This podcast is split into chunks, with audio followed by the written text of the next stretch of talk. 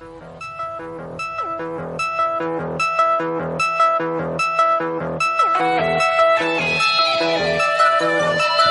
yo soy Juliet Vampire. Hola, yo soy El Contreras. Y nosotros somos Giant Metal Roboto.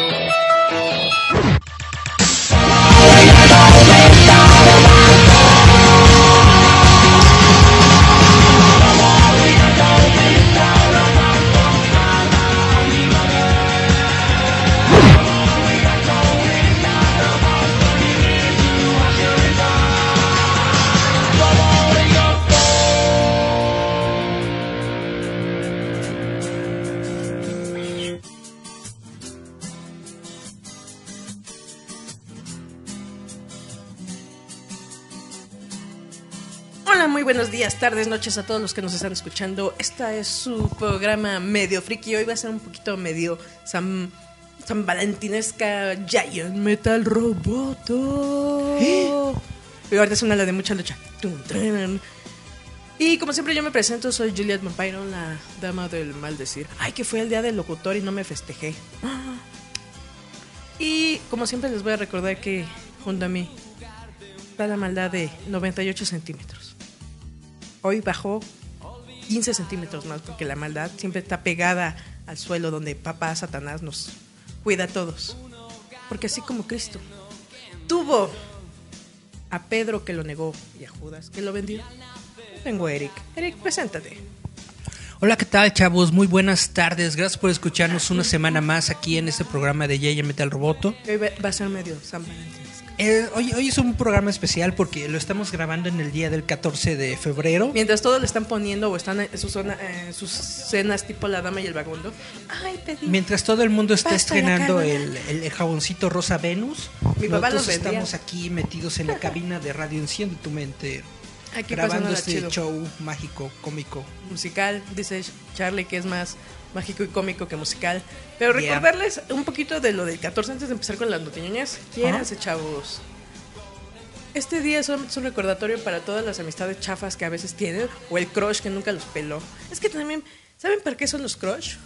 ¿Para qué son los crush?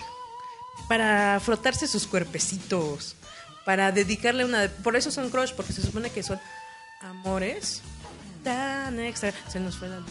Si hay amores que Pero matan. no se preocupen, ahorita Eric va a revisar.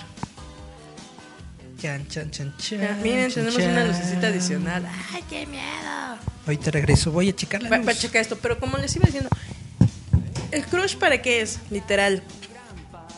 Para que tú uses tu manita y nada más pienses en él. Por eso, obviamente, hay muchas celebridades que son crush.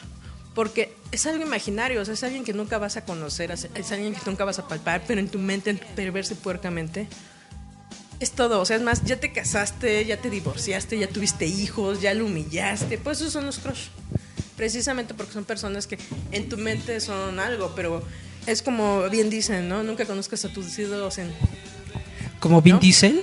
No, bien dicen que el crush o tus ídolos no los puedes conocer a veces de viva voz, viva presencia, porque te vas a decepcionar, ¿no? Porque ya ves que es una persona totalmente normal.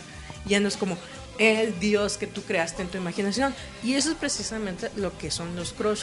Nosotros nos enamoramos de la idea de esa persona, no de la persona, de la idea que vamos creando de esa persona en nuestra mente.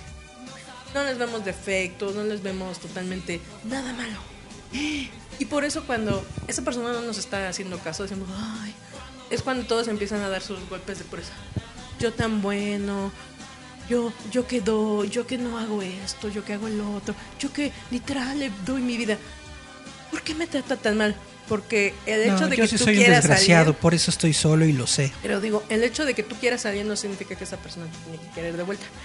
Y es como yo les explico a todos, el afecto, el amor, sentir un- algo por esa persona, eso es el sentimiento. Eh, Los sentimientos son decisiones que uno toma.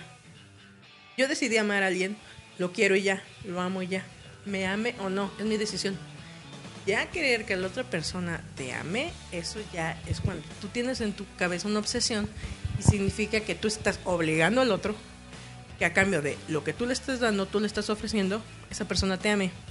No, peor, Tú, No. qui- tú quieres obligar al otro, pero es imposible obligarlo, es imposible meterte en la voluntad- cabeza de la otra persona, es imposible meterle sentimientos a la otra persona. Lo único que tú puedes hacer es estar bien contigo y dar cariño. Y ya, si, te no lo, importa, que no si te lo das recíprocamente bien, si no, pues ni modo. Y eso es lo que Así tienen que vida. entender, tanto en la amistad como en cualquier relación, ya sea familiar, laborales. Yo te doy, mira, hasta que me sangren las manos. Si a ti te gusta, chido. Muy chido, porque yo soy así. Eso es lo que tienen que aprender todos. Ey, No esperen nada recíproco. Ese es el afecto o el amor o el cariño verdadero. Dar sin esperar nada. Y toda relación siempre va a tener altos y bajos. Cuando la gente se pelea y logra siempre llegar a un común acuerdo y se vuelven a hablar o a querer, esas son las relaciones que valen porque se van cimentando a base de conocer a la persona. Y es como siempre les digo, sea amistad, sea familia, sea pareja. Es bonito pelearse, ¿saben por qué? ¿por qué? Porque así vas conociendo a la persona. Porque tú aceptas, y es lo que les digo, no es tolerar, es aceptar al otro. Si tú aceptas cómo es esa persona, ya no te interesa, porque ya sabes que es un ogro, ya sabes que es una persona volátil. Pero es como digo, no, no, no, ¿cuántos conocemos a esos amigos amistades que tenemos que dicen, trata a todos como con pincitas de, ay, no sé, hay que tratarlo milimétricamente porque se va a enojar. ¿Qué te importa que se enojen? Porque lo que importa es de que tú muestres tu verdadero, ¿sabes? Imagínate que todos te tratan así como, "Ay, no, no, te amo, no te enojes, tiqui, tiqui, tiqui". En un momento notas que eso es más falso y por eso la gente se vuelve gandalla. Porque se da cuenta que puede pisotear a medio mundo porque nunca le van a responder. Chan, chan, Y por chan. eso quieren más a las personas que se les ponen enfrente. Porque saben que son personas que sí les van a decir la verdad. Checan la diferencia. Pues claro que sí. ¿Tú qué prefieres? ¿Personas falsas o alguien que por lo menos te dé en tu lugar y diga, compa, si te avientas de risco, si te vas a matar a alguien de, no, te juro que tú puedes volar? Yo lo que prefiero son personas que me ponen me encaja en Facebook y que no voy a conocer en toda mi vida. Eh, ah, sí, la otra vez vi un, un fiero debate de el emoticón menjaja. Que se me hace medio irónico porque digo, creo que ese, ese emoticón, como los demás emoticones, no tienen realmente un valor fundamental en tu vida y darle tanta importancia realmente está perdiendo, digamos, el valor del Facebook. Si pones me diviertes porque te En parece el momento estúpido. en el que le das importancia da a una estupidez, realmente estás muy tonto. No, y es lo que les digo, ¿por qué pones menjaja? Porque te Porque parece algo estúpido, pero porque te parece estúpido. Porque te da, da risa. O sea, ¿cuántas veces tenemos a, ese extraño contacto en Facebook que pone sus cosas acá súper intensas? Ya sea de la religión, de ellos mismos, de lo que esté pasando. Y de repente les pones, me divierte y esto. Te etiqueta, ¿qué te parece divertido de mi post? Pues de que es tonto, o sea, obviamente pues, pues de que me divierte. Pero es lo más gracioso que me ha pasado. Y no es uno, son como A mí- 20 veces que luego me dicen, a me ¿qué te divierte de pasado- mi, de mi post? O ¿de qué te divierte mi A comentario? mí me ha pasado que escriben, no sé por qué a esta persona le divierte. Pues porque me divierte y porque, Porque es tonto. le puedo poner me divierte y porque quiero y porque sí. O sea, no hay necesidad Es como de cuando la gente le pone corazones. no Por hay ejemplo, necesidad de tener una razón.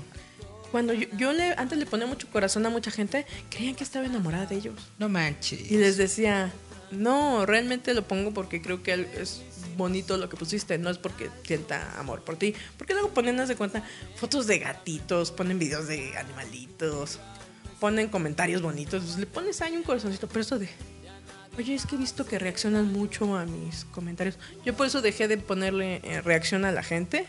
Que Pero sé es que, que gente que sé que no se pone loco. No les puedes poner otra cosa que no es un corazón. A los animalitos en general. Pero se me hizo muy, muy cagado los comentarios de estas personas de, ¿estás enamorado de mí o qué? Dije, no, no te estoy estoqueando. Pero ¿Te si cae? estás... Sí. Pero dije, pero si pones 20 posteos me van a salir en el feed a cada vuelta. Obviamente, y no me estoy fijando si eres tú mismo. Ahora yo lo que ya hice literal en el Facebook es ignorar a demasiadas personas eh, por mensaje o enlaces que me mandan porque dije, ay no. Ya, ya no quiero que piensen que estoy noviando como un baboso me, me dijo. ¿Te la vives eh, eh, buscando novios? Dije, no, cuate. ¿Te cae? Eh, yo dije, eh, solo por eso no te voy a volver a ver. Te haré el favor, me voy a hacer polvo. Y me las de otoño. Pero es precisamente lo que les decimos, chavitos. de las redes sociales y el, y el amor que he visto ahorita, hoy, este, aparte de Orange y Charlie, hay mucho amargado. Pues, ¿Qué les pasa? Salgan más. Pues básicamente el mensaje es ese, quiérete a ti mismo para que no necesites de Ese es el mensaje de. Steven Universe. Sobre todo en un día como hoy, Love yourself. para que no te sientas mal ni te sientas Solo, dejado, abandonado. dejado de la sociedad, Sí, marginado, ¿no? porque la sociedad en realidad no importa. La Vale, sociedad la creas tú y tú estás en una sociedad, quieras o no. Y está no. en ti ser realmente un individuo aparte de la sociedad o te vuelves uno del montón. Y es precisamente lo que les decía, chavos. A mí se me hace muy absurdo eso de ponerse depresivos porque están solos. Están solos porque ustedes vibran pura soledad y nadie quiere estar con un fracasado de en general. Y muchos, y si te fijas, mucha gente, eh, y más en esos días empiezan, nadie me quiere, es porque estoy solo. No, es porque eres un perdedor y lo exudas hasta acá y nadie, a lo mejor, por más atractivo que seas, con esas tonterías, mira, le bajas la moral y el líbido a cualquiera, ¿eh? Porque imagínate de repente estar, no sé, con, de- con tu crunchy, ¿no? Ya sea hombre, mujer o quimera. Ay, siempre sube sus fotos de sus nalgas y sus chichotas, o de que, ay, mira su cuerpo casi sensual, o su dinero, ¿no? Su poder adquisitivo. Y de repente empiezan con sus, ay, nadie me quiere, todo el mundo me odia, ya no quiero vivir. Y de repente es tu crush. Notas que salen como 50 fans a decirle que lo aman y de repente, "Eh, ¿qué, qué, qué es esto? Y ves una lista de gente que dices, "Eh, eh, eh", y empiezas a ver a todos tus rivales, pues obviamente te bajan también la moral y dices, ah, yo creí que era único, Pero eso- un- único en este mundo. Y dices, "Ah, Eso, que es- se eso joda". ya, es, ya es otra onda, ¿no? Yo creo que Pero yo lo digo por las Es- redes sociales, ya es, pasa es mucho. síntoma de lo mismo. Cuando tú, tienes, cuando tú no tienes amor propio, cuando tú necesitas de otras personas que te expresen algún tipo de sentimiento para tú sentir que vales algo en el mundo, eso es... eh, Falta de amor propio, eso significa que tienes un montón de, de- de Issues. problemas, tanto emocionales personales, mentales. como mentales. Realmente necesitas educación emocional, realmente necesitas, no sé, no, no, no salir más al mundo, sino más interiorizar. Abrirte más al mundo, ser un poco más de empático, ser un poco más... Ni empatía, más bien em- empezar a amarte a ti mismo como eres, porque mucha gente dice, ay, es que esa persona no me quiere porque soy feo. No, no es porque eres feo. Pero es, es que porque es- nunca muestras tu personalidad hacia el mundo. Esa es empatía. En el momento en el que tú te puedes poner en el lugar de otra persona, es cuando te das cuenta de todas las capacidades que tú tienes como persona. Cuando te das cuenta de quién eres tú, Es por cuando qué, te aceptas. por qué eres tú. Es parte de la autoestima, la sí. autoaceptación. Pero eso es a lo que yo me refiero. No se maten, morros. Es que en serio, es como yo le dije a muchas personas. Tú buscas un ideal de persona, pero que no te juzgue. El problema es que las personas que se acercan tú las juzgas muy duramente. Es que no es así. Comadre, ¿cómo se va a acercar a alguien si lo primero que haces es decirle que está feo? Cuando tú mismo te sientes feo. Pero tú te sientes como que mereces así a una persona atractiva o con demasiadas bondades y tú ni siquiera eres capaz de ser para ti mismo una buena persona. Y es lo que digo, quiérete tú, arréglate para ti, sabrosate tú, necesitas amar tú. Y es lo que les digo, de eso trata Steven Universe. Porque no importa si no me amas. Vivir bajo los estándares normales de la sociedad es algo muy... Es algo que te va a estresar porque nunca vas a llegar a ellos. son, son- son ideales, pero esos ideales son hechos precisamente para alcanzar un cierto estatus. Pero ese estatus está diseñado para que Nunca nunca, llegues a él. Es algo aspiracional, no algo que se convierta en tu meta de vida. Exacto, morro. Y es, por ejemplo, yo he visto muchas historias de gente súper atractiva que cae en esos cánones de belleza y se las han visto negras precisamente por ser atractivos. Eh, vi una historia de una chava, creo que era inglesa, que era muy, muy guapa. Era madre soltera de dos. No conseguía trabajo porque todos le decían que era tan atractiva que el jefe se iba a enamorar de ella y pues que ella iba a tener poder. Lo único que encontró fue literal de housekeeping de, para limpiar casas. Incluso limpiando casas no la dejaban trabajar porque era muy atractiva. Llega este programa que era como documental a decirles, es que también uno cuando es atractivo sufre porque la gente cree inmediatamente que tú le vas a quitar algo que ni siquiera sabes de qué le estás quitando, ¿no? ¿Qué pasa con la gente también que es muy capaz o inteligente? Dices, yo llego a hacer algo, mi trabajo o ayudar a las personas y dicen, no, tú no. Y eso es cuando te das cuenta Sigue que siendo la, la- la- la inseguridad de los demás. Ujú, Y no puedes caer entre ellas.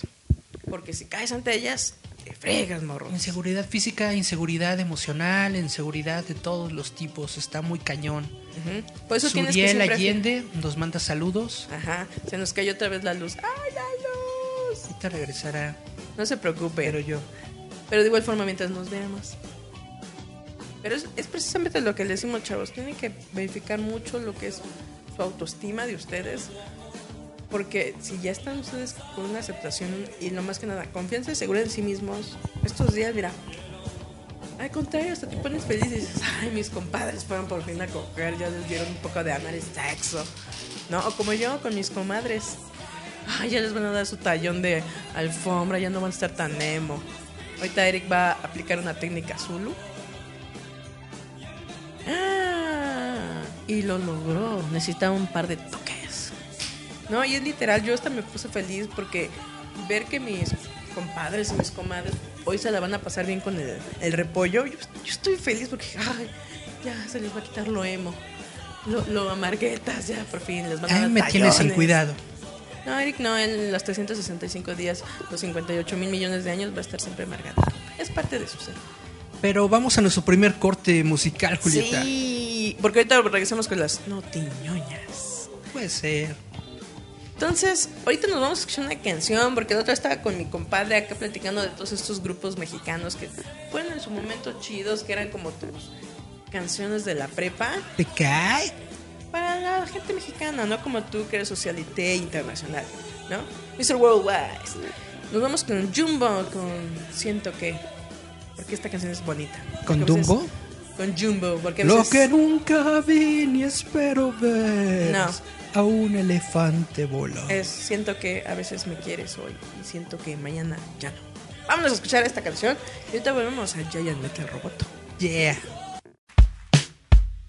Esto es Giant Metal Roboto. Escúchanos a través de Radio Enciende tu Mente.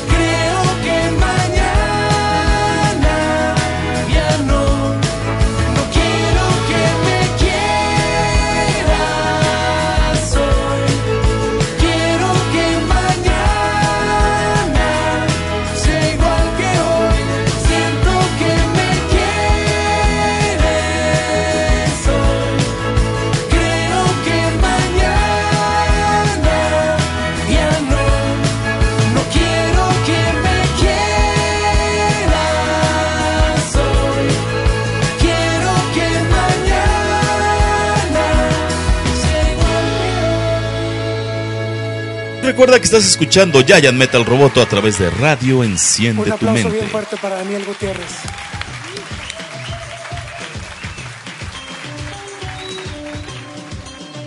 Y volvemos a Yaya Metal Roboto. Estábamos hablando del amor y el desamor. Pero ya nos vamos a meter un poquito en las notiñoñeses. Yo les quería platicar que. Pa, eh, para, pa, pa, para, pa, pa, pa, para, para, pa. pa. Les quería contar que Gerard Way, a, a esto de que ya se va a estrenar la serie Umbrella Academy, que es basada en el cómic que él creó, Órale. que va a estar en la Netflix. En la Netflix. A mí sí me gusta mucho su cómic de Umbrella Academy porque es como leer un...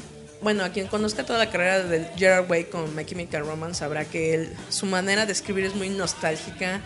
Ni siquiera emo, es depresivo su manera de, de ver el mundo, ¿no? Es como si fueras una un pez abismal, tú eres la única luz en el abismo, así siento que se podría describir un poco la es del tipo de ¿De lírica esos que tiene. pescaditos que tienen su foquito en la frente? Sí, el- porque- y los has visto, están como. Yo pensé que eran chiquitos esas Al micrófono, Julieta. Que literal, este. Los peces abismales miden más de un metro, no manches. Yo pensé que eran unas microcositas. No, es unas. Sacaron unos de Rusia. Oye, el hocico así enorme. Dices, esa Porque cosa- viven hasta el fondo del, del mar, ¿no? Pero netamente en el fondo, fondo, fondo. Y eso es fondo. lo Por bonito, eso es son una adaptación. Es una adaptación muy bonita la que ellos tienen porque funciona a base de... Al, no- al tener una piel transparente, su logran, eh, ¿cómo se dice? Utilizar los mismos... No, eh, ¿cómo se dice? Eh, utilizar la electricidad del cuerpo para poder alumbrarse ellos Sí, mismos. su fotoluminiscencia. Y eso es algo bonito. Eres la oscuridad dentro de tu... No, la luz dentro de tu oscuridad. Y es lo que decía, eh, lo, se entrevistó a Gerard Way porque Gerard Way ya está sacando un poquito de material independiente sol- en solitario. Y le preguntaron en una entrevista básicamente que qué pensaba sobre lo, regresar con My Chemical Romance porque dentro de estas canciones lo ayudó su hermano, que eh, para quien no lo conocen, él era bajista de My Chemical, y con Ray Toro, mi amor incondicional, que era el guitarrista, lo ayudó descubriendo. Y literalmente les dijo Gerard que My Chemical Romance se, des se deshizo porque ya se estaban metiendo demasiado mano ajena y dices que entonces se iba a perder la esencia de My Chemical Romance y perdiendo la esencia pues ya íbamos a hacer un producto que no queríamos hacer. de- ¿Cuál era esa mano ajena? ¿La intervención del estudio o qué onda? De al parecer, sí, como ya toda la gente de dinero ya quería meter mano en lo que era la Entiendo, creación entiendo. y identidad de la banda y algo que ellos se negaron rotundamente fue en eso, ¿no? Caer ya siendo un producto, por lo cual entre todos decidieron separar la banda. Y bueno, como saben, algunos, el otro guitarrista que se me acaba de ir el nombre, hizo su grupo que se llamaba eh, eh, Metalhead. No, Metalhead no. Era algo así. ¿Cómo- ¿Cómo se llama el de.? Radiohead. No. ¿Cómo se llama de esta Floyd. película Slasher que tiene cuate la máscara de carne? Eh, la masacre de Texas. Sí. ¿Cómo se llama el mono este? Rob Zombie. No, el tipo que tiene tiene un nombre el asesino. Leatherface. Leatherface hizo ese grupo, se llama Leatherface. ¿Ah, te cae? Sí, pero se me olvidó. Que era un, un poquito más agresivo de lo que era My Chemical Romance, porque My Chemical Romance seguía siendo melódico y. La no. Pero Leatherface suena a metal, ¿no? Sí, pero literal no era como esa onda fusionada entre punk y metal acá. Chido. Y eh, entonces este Gerard Way literal les dijo, pues por eso se dice la banda, yo veo muy difícil un reencuentro, ahorita está manejando su nuevo material, que está sacando cancioncillas por ahí en Instagram, si ustedes son seguidores de Gerard Way, pueden checarlo ahí en su Instagram.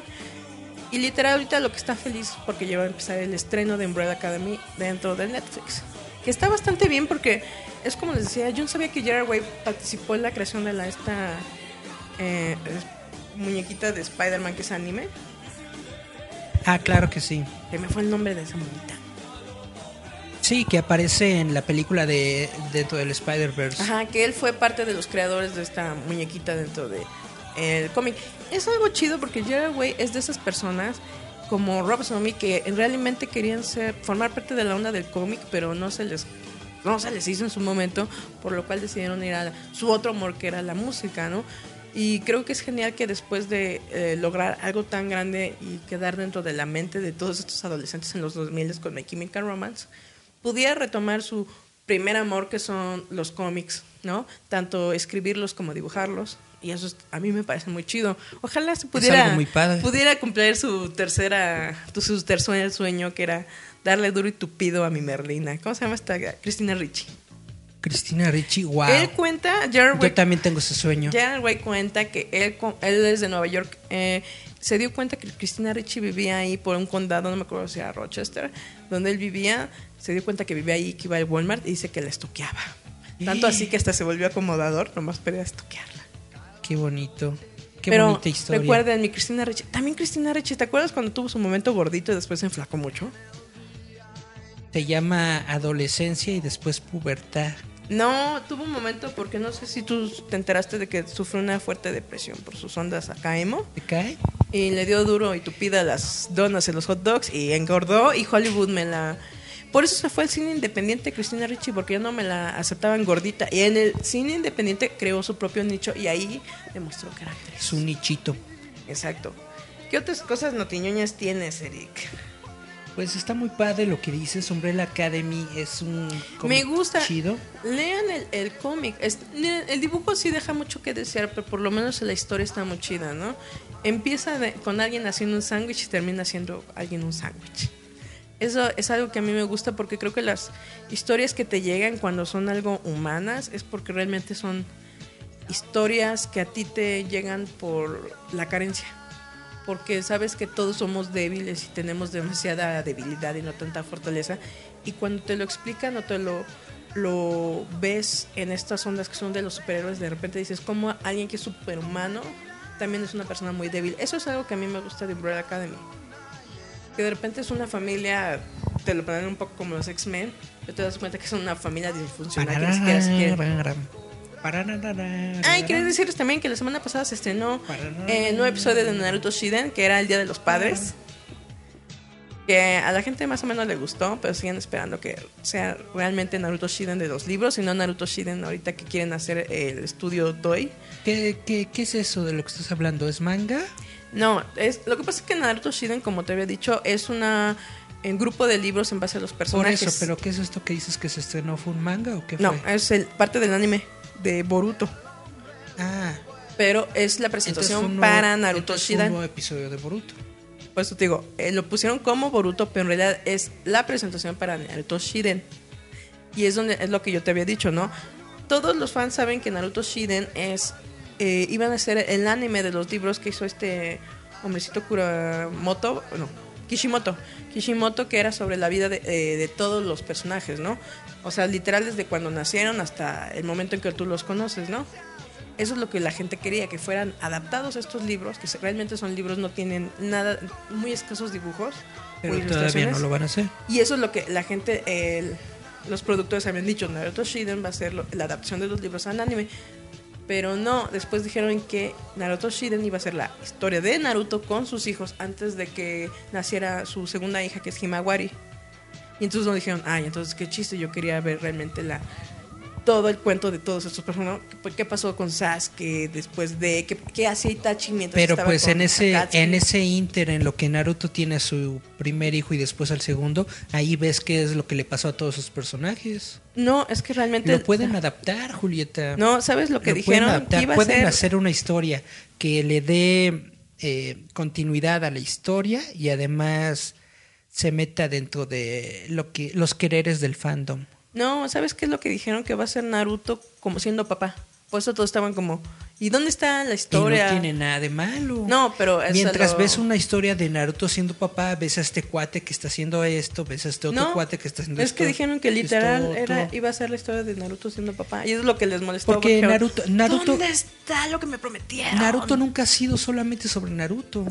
Sí, pero eso es lo que Naruto estaban- siempre es sobre la gente que está rodeando a Naruto. Pero eso es a lo que me refiero. No es la adaptación tal cual como habían prometido, sino va a ser una historia nueva. Por eso te Y eso estoy, es lo que se están te molestando estoy, los te estoy fans. entendiendo. Es una adaptación nueva, pero a esa adaptación nueva le pueden meter elementos de lo que se tiene. Pero eso es lo que yo te digo. Querían literal los libros, porque los niños que han leído los libros querían el libro. Y ahora va a ser una historia nueva que no quieren. O sea, literal están haciendo berrinche.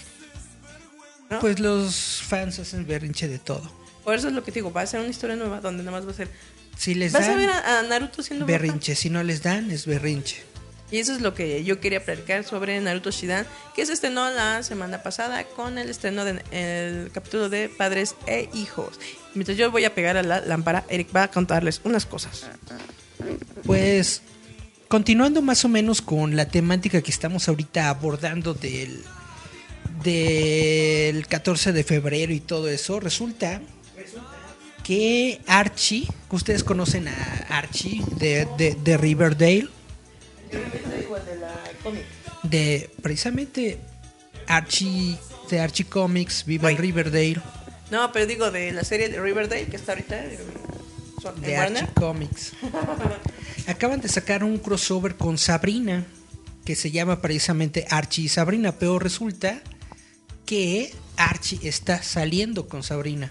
Chan, chan, chan. Archie tiene una relación con Sabrina. Esto se dio a conocer en O el sea, número Archie es el las puedo todas. esto se dio a conocer en el número 700 del título de Archie. Y esta nueva historia va a comenzar a partir del, del número 705. Se va a llamar Archie y Sabrina y precisamente nos va a contar toda la onda de la relación que tiene Archie con Sabrina, cómo se conocieron, cómo le empezaron a dar duro al tapete y todas estas ondas. ¿Cómo ves? ¿Cómo ves este par? ¿Cómo ves esta relación? Pues no crees que eso sí, ahorita mm, utilizando un poquito lo que es el. ¿Cómo se llama? Mm, La atención que tiene Riverdale. Y ahorita Sabrina, la serie que está en Netflix. Yo creo que están aprovechando el mame de la serie de Sabrina, porque la serie de Sabrina le fue muy bien en cuestión de rating y tiene muchos seguidores y lo están aprovechando para darle un pequeño impulso al, a, Archie, pero no Archie en otros medios como es en la serie de Riverdale, sino Archie en el cómic, porque como ustedes saben, los cómics ya no están vendiendo como antes, ya no están vendiendo chidos. Las grandes editoriales Marvel y DC Comics están teniendo broncas. Y pues yo supongo que otras editoriales como Archie Comics pues también tienen sus cositas, ¿no? Y entonces tienen que recurrir a este tipo de Hacer crossovers eventos realmente para llamar la atención, ¿no? para llamar Que es un la poco lo atención que comentamos en su momento con Charlie, ¿no? Que cuando sus fans estaban, oye, se queda con Verónica o con Betty, les hicieron a cada quien. Ahí está con Verónica, ahí está con Betty. O como dijo Charlie igual con Sabrina, ¿no? Hicieron esta nueva Sabrina fuera totalmente de la onda de esto. Pues esto, eh, para hecho, que conseguir adeptos. más Esto que es nada, algo ¿no? muy bueno que tiene Archie Comics, que es que ha tratado de estar todo el tiempo reinventándose y creando nuevos conceptos precisamente para mantener a la audiencia. Modificaron el diseño de los personajes, modificaron las historias, lo hicieron más teen, lo hicieron más como de, terror, unas las hicieron más como de acá de, de adolescente. Del actual. Good American Boy. Es que realmente, como decimos, Charlie es de esos personajes que da para más, ¿no? Ar- ¿Charlie? ¿Charlie Romero? No, ese es Luis Alfredo Romero. Saludos, señor del parte del viejo del... eh, ¿Qué? Leliel Leliel 2015. 2015. ¿Es de tus compas? Saludos, saludos, saludos. Pues sí, entonces hay que darle una checada a este cómic. Va a salir en mayo de 2019. No, espérame, ya cambié de, de nota. Chan, chan, chan. Va a salir en... Sí, sale en mayo de 2019. Probablemente, bueno, yo supongo, a lo mejor me equivoco, pero probablemente vayan a sacar algo para el Free Comic Book Day que tenga que ver con Charlie y Sabrina. Esperemos que sí. Y pues mientras estoy yo aquí en noticias de cómics, les quería platicar que eh, la editorial Marvel Comics en este año cumple sus 80 años de, de editorial. O sea, son 80 años de darnos Oye, yo te iba a decir algo.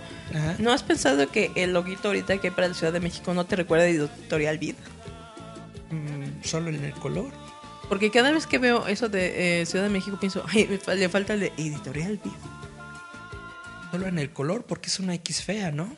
No, sí, pero eh, me da como uno que está medio cegatón. Si entrecierras los ojos, lo ves como el Editorial Vid. Como, eso, ¿cómo dices? Como es una X entrelazada, aparecen las hojas de Vid. La, la parra. La y dije, mírele, dije, Editorial Vid presenta Ciudad de México. No, este, otra cosa que quería mm, comentar, déjenme, me acuerdo. Como les estaba diciendo, en este año es el 80 aniversario de la editorial Marvel y una de las actividades que están realizando para, para celebrar este 80 aniversario es que están trayendo de vuelta los cómics originales de Star Wars. Eh, a lo mejor ustedes no lo saben, pero la editorial. Marvel realizó los cómics de Star Wars desde 1977 a 1986. Desde es la decir, época disco. desde el momento en el que salió la película en los cines hasta 1986, eh, Marvel Comics hizo los cómics de, de Star Wars. Lo que hicieron fue primero adaptar las películas tal cual en, en- en serie de cómics, ¿no? Primero Una Nueva Esperanza, El Imperio Contraataca, El Regreso del Jedi. Pero ¿Qué era? lo ¿Del 6 que, al 4? con lo que ellos innovaron y que de hecho se creó precisamente todo lo que a posterior se llamó el universo expandido de Star Wars, es de que ellos comenzaron historias que tomaban eh, tiempo después de las precuelas o entre, perdón, tiempo después de las películas o entre las películas, es decir, comenzaron ellos a crear más personajes, más historias y empezaron a crear un mundo más robusto de lo que es Star Wars. Ahora, ellos perdieron la licencia en el año 1986, pero están anunciando que para mayo de 2019 van a hacerlo solamente por un mes, pero van a retomar la línea clásica de historias de Star Wars, con un número que se llama Star Wars número 108, que va a ser en mayo 2019. Esta es una historia que va a ser escrita por Matthew Rosenberg de Uncanny X-Men. Eh, Está muy padre porque tiene a Giuseppe Carmuncoli como artista, a Luke Ross, Kenny Gamil y Andrea Brocardo. Esto es básicamente una secuela de una historia de 1981 en la que se introdujo una plaga llamada Crimson Fever. Y esta plaga jamás, este, vaya, nunca se le dio continuidad. Era una plaga que estaba afectando al, al universo. Y de pronto ya, se acabó la serie y O uno sea, nunca, sabe, nunca supo qué pasó. Quieren ver de dónde sacan más jugo. Pues básicamente es una celebración, es una celebración tanto de Star ¿A la Wars enfermedad que les dio Star Wars? No, no creo. como de Marvel. ¿Cómo ves? Y yo, es que Eric es muy warsy, por eso ese problema. ¿Cuándo se estrena? Hasta diciembre dices, ¿verdad? ¿Qué? ¿La película? No, de, ajá, de Star Wars. En diciembre. ¿Cómo se sí. llama? Episodio 9. No, pero así todavía no dan el título No, cual. todavía no sé el Uh, con que salga Chewbacca yo soy feliz. Guau, guau, guau, guau. ¿Qué otra notiñuña tienes, Eric? Continuando con Marvel. ¿te acuerdas de la película de Spider-Man dentro del Spider-Verse? La que acaba de salir La que acabamos hace de ver. poquito. Ujú. ¿Te acuerdas que hay un cameo de Stan Lee dentro de la película? Que es el vendedor de la tienda. Exactamente. Pues resulta, según unas declaraciones que ha hecho uno de los coproductores, Chris Miller, y de hecho, después de una captura de pantalla que subió a su Twitter, que este no es el único cameo que existe de Stan Lee dentro de la película. ¿Dónde de más hecho, sale? hay docenas de cameos de Stan Ah, no Lee dentro de la película. O sea, hay tienes una, que verla cuadro por cuadro. Hay una escena, ¿te acuerdas cuando Miles y Spider-Man, bueno, eh, Peter Parker, Ajá. están tirados en la calle y la gente va caminando sobre ellos en un cruce. Uno Una de de, ellos. las personas que, que ¿Lo va caminando, pisa? que va con, sus, con su teléfono Ajá. y que de hecho está a punto de pisar a Miles, es Stan Lee. Tómela. Y entonces dicen que así, como esa escena, hay al menos una docena de escenas Donde sale donde parcialmente, el, ¿no? el personaje de Stan Lee paseándose por las calles de Nueva York. O sea que era, también fue una especie de tributo, ¿no? Ah, Pues sí, es un tributo a Stan Lee Post-mort. Pero también yo lo veo como una onda de. pues de utilizar los recursos que tienes, ¿no? Si ya hiciste al personaje, ya creaste el muñequito y lo animaste y le hiciste su, salir. su esqueletito, pues lo utilizas en el fondo. Eso está chido, ¿no?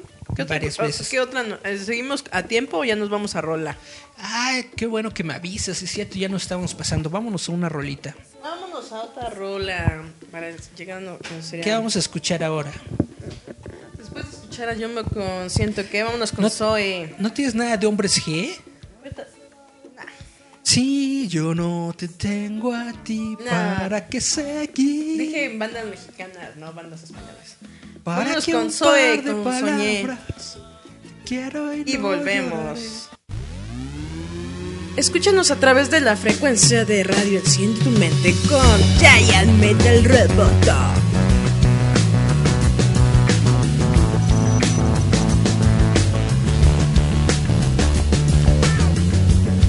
El tiempo, aquel momento en que mi mundo se paraba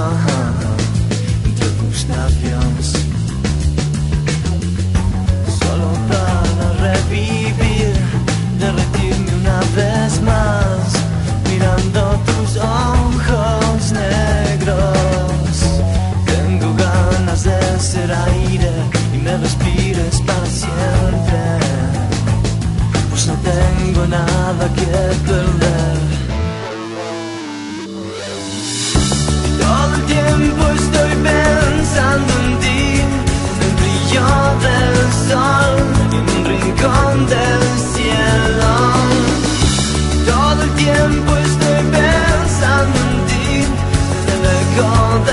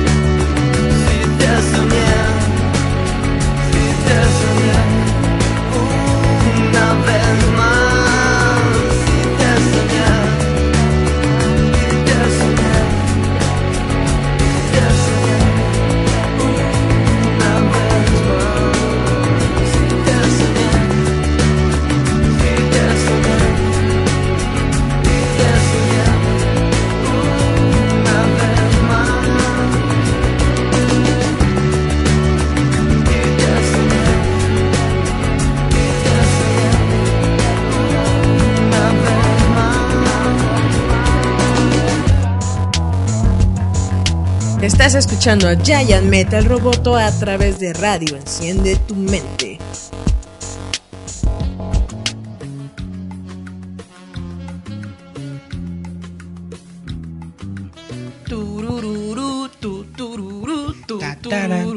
Y volvemos a Giant Metal Roboto. Que como siempre les recordamos de que está. Ah, ya salió una nueva revista de Roboto MX que está en portada Hellboy y la entrevista para Sergio Neri. Para que la lean un ratito, está en todas las apps de Les lectura. recordamos que nuestra revista digital Roboto Has Issues acaba de sacar el número 7, que es el número del bimestre eh, febrero-marzo. Como bien les estaba diciendo Julieta, tenemos una entrevista con Sergio Neri de La Tuya en Vinagre. Les los invitamos mucho a que sigan a Sergio Neri, sobre todo porque ahorita está realizando una campaña En de un Kickstarter, que ya superó la meta y ya va superó para la más. meta, pero todavía dando- ya tiene ustedes más regalos. pueden ustedes pueden seguir aportando para obtener el libro. Eh, básicamente, los regalos el que dan. libro que están realizando es una, una Recopilación. un- una recopilación de las mejores historias de la tuya Minagre. Entonces realmente es algo muy recomendable, es algo que realmente Apoyen a lo regular de lo mediocre. obtener. Si pueden, si pueden eh, colaborar con algo más de la, de la meta, pues está muy bien, pero si no, con lo mínimo, te llevas un muy buen libro, un, un libro muy padre. No, lo bueno es que como él ya dijo, superó la cantidad que estaba pidiendo, pero aún Y así lo como superó en muy rápido. Ajá, como sigue en campaña, está metiendo eh, más recompensas para todos los que lo están siguiendo y creo que ya eh, sea la campaña que, bueno, la recompensa que está siguiendo, te va a dar un pin de la hijita de Loba Berta, esta Dalila. Puedes elegir entre la Dalila sin chichis y Dalila con chichotas. Y creo que lo más cool de todas las recompensas es la, la Loba Berta de peluche, está Yo hermosa. creo que esa es la recompensa es más la genial de todas. Porque dice eh, Sergio Neri que, Que ti- tiene puchita. que tiene vaginita Como la, los, ma- las My Little Pony. para que le hagas lo que quieras a la loba Berta. Entonces, Ahí le pones tu. Tu de yogurt. Sí. Porque se supone que el personaje de Loba Berta es una mujer dejada por el hombre, sexualizada y pues parte del personaje pues es eso, que es una zorrota. Ya puedes darle duro y tupido a la Loba Berta. Puedes cumplir todos tus deseos sexuales con loba Con el peluchito, si eres peluchi, peluchi fetiche. Peluchifóbico. No, no, fobia es de que le tienes miedo. Ah, Filia, peluchifílico. peluchifílico, le puedes dar duro y tupido a la Loba Berta. Pero también les, les, bueno, les decimos que este número está dedicado al 25 aniversario de Hellboy, precisamente porque en marzo de este año se va a realizar un evento en las tiendas de cómics en donde van a hacer una reimpresión del número uno de Semilla de la Destrucción, que fue la primera historia de Hellboy, que, que salió este, como tal de la editorial Dark Horse. Van a volver a sacar una reedición con una nueva portada de, creada por Mike Mignola. Mike Piñola es el de las nalgotas. No. Mike Mignola es el creador de Hellboy. Ah, no me confundí con el de las Spider Nargas. No, ese es este. Milo. Milo. Manara. Milo Perdón, Manara. me equivoqué de italiano. Sí, y, eh, se los recomiendo mucho porque Hellboy es una muy buena historia. Es crudo. El cómic es crudo. La, el- la película es más animada, está más chida. Tiene más corazón. Es, tienes toda la razón. Es más, este, ¿cómo se puede decir? Más divertida. El cómic es más, más No, el, sombrío. el cómic también es divertido, pero sí, el cómic tiene una. Eh, es que tiene una atmósfera más de Es que si, si- si- si alguna vez has leído los, los libros de Lovecraft, tiene una atmósfera. Tiene una atmósfera como esa, es de suspenso, terror. Lovecraft es aburrido. Lovecraft no es, no es para nada aburrido. Lovecraft es muy, muy, muy, muy bueno. Es muy buen autor, es muy recomendable. Mentira. Y básicamente lo que captura Hellboy es ese estilo narrativo. Es muy padre Hellboy. También dentro de la revista, ten- bueno, hablamos de la nueva película que se va a estrenar. Eh, esta película se va a estrenar en abril, que es con, con, el, con el nuevo Hellboy. Oye, ¿tú ¿qué tan cierto será? ¿Cómo se llama este actor que hacía Hellboy? El carotón. Eh, el anterior, Ron Ajá. Perlman. Ron Perlman que dice que se quiere echar este para la presidencia de Estados Unidos. ¿Te quiere echar qué? Se quiere poner en campaña. ¿Tú crees que sea cierto? Todos dijeron que si eso pasa, ¿Para la presidencia Hellboy de los Estados pres- Unidos? Sí. ¿En serio dijo eso? sí. Pues que no se, quería, sabía, pero- se quería lanzar en campaña para... Porque dijo que, haga lo que quiera. Schwarzenegger pudo ser, eh, aún siendo un inmigrante ilegal, ella puede ser, este ¿cómo se llama? No era inmigrante ilegal. Dije, sí puede ser inmi- O sea, a lo que se refiere es de que todo mundo puede llegar Claro, a, todo el mundo a esto. puede Dijo hacerlo. que entonces él quería ser eh, realmente... Uy, déjenme les quito esto. Todo el mundo, todo el mundo puede hacerlo, sí tiene toda la razón, pero básicamente ahorita la carrera por la presidencia de Estados Unidos está muy reñida. Hay como 15 personas que están contendiendo por la candidatura demócrata. Realmente, pues, netamente yo siento que no es el momento. Bueno, pero... Porque, por ejemplo, ¿supiste lo del, lo del tipo este que es el jefe de Starbucks? Que precisamente es un, es un billonario que lanzó su campaña para ser el nuevo presidente de, de- de los Estados Unidos. Es un eh, candidato independiente. Y la gente se le está yendo encima porque la gente ahorita ya está completamente harta tanto de las celebridades, de los billonarios y de la gente que nada más quiere Quieren ver, Obama. ver qué le saca al- Eso es al algo muy gracioso que La escuché que no quisieran que. Obama volviera. Y digo, Obama no fue un santo. Es, pero es bueno. anticonstitucional, pero sí. La, la gente ahorita no quiere ese Como tipo en su de- momento querían a Clinton de vuelta, ahora quieren a Obama de vuelta. O sea, imagínense. La Obama gente- también hizo cosas bien malvadas, la neta. Pero vean, tan. tan, Pues no, es un, no es un dios, es, un- es una persona común. No, pero lo que me refiero es de que también no fue un buen dirigente. O sea, No, sí fue muy buen dirigente. les Sí fue muy un montón de cosas, Eric. Pero porque lo tenía que hacer. Cuando, Ah, no. cuando estás haciendo un gobierno hay cosas buenas y cosas malas. No, pero lo que me refiero es que por el bien fue de un poco los- cuando cuando Clinton, o sea, de que les quitó Por el bien cier- común. ciertas cosas, o sea, que ellos tienen gratuitas, no como aquí que tienes que pagar. Al contrario, al contrario, Obama estaba luchando por gratuidad, gratuidad de la salud, gratuidad de los servicios, gratuidad de muchas cosas que llegó Trump y lo y, y lo quitó. Ah, no, pero lo que yo me refiero es de que en su momento yo hago la comparativa como con Clinton. O sea, a lo que me refiero es de que para ellos fueron de los mejores que incluso querían reelegirlo de nuevo, en su momento a Clinton, y ahora Obama. imagínense qué tan bonito está Trump, que quieren otra vez Obama. Sí supiste lo de Clinton, ¿no? ¿Qué hizo mi Clinton? Lo de Mónica Lewinsky. Ah, sí, ay, les valió cacahuate. Valió cacahuate, por eso sacaron a Clinton de la presidencia y por eso no pudo terminar su mandato. Pero, por- pero eso es lo que La gente no quería reelegir a Clinton. Pero estuvo A- dos, a- a- dos Bill Clinton veces. no es cierto, solamente tuvo un mandato y no lo terminó completo. Es el primer presidente de los Estados Unidos Que lo sacan. No, pero también que, eh, Kennedy, ¿no? Pero que no, se, que- que iban no- a sacar. que no pero- pudo cumplir ni siquiera un mandato completo. Y este Porque Kennedy. lo, porque lo sacaron y lo sacó la gente. No, pero imagínense, a Kennedy también me le iban a hacer eso por sus Y escándalos ahora- sexuales, pero primero le dieron gran. Barack Obama ha realizado, re- bueno, en su momento realizó muchos cambios y fue muy bueno para el país.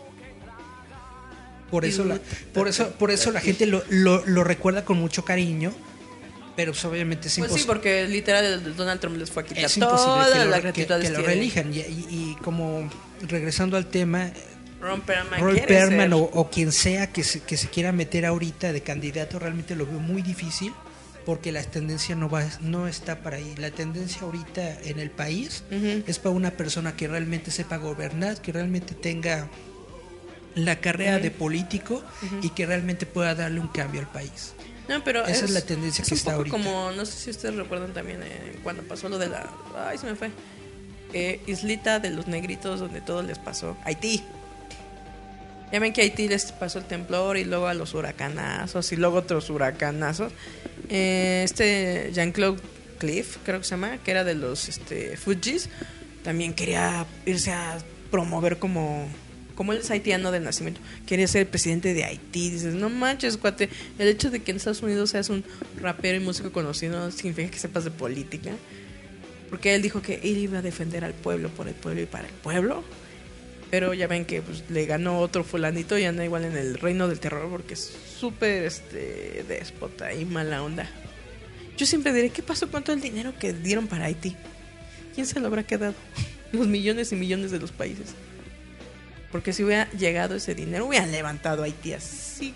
Levantaron más pronto No, a Puerto no, no. Rico, Lo triste es que el dinero sí llegó, pero, pero no no, le qué llegó a la, manos. pero no le llegó a la gente, le llegó al gobierno y el gobierno quién sabe qué hizo. Ah, no, pues eso te digo, ¿a quién Porque le habrá llegado? en Haití es, está la corrupción igual o peor que en México. No, está peor.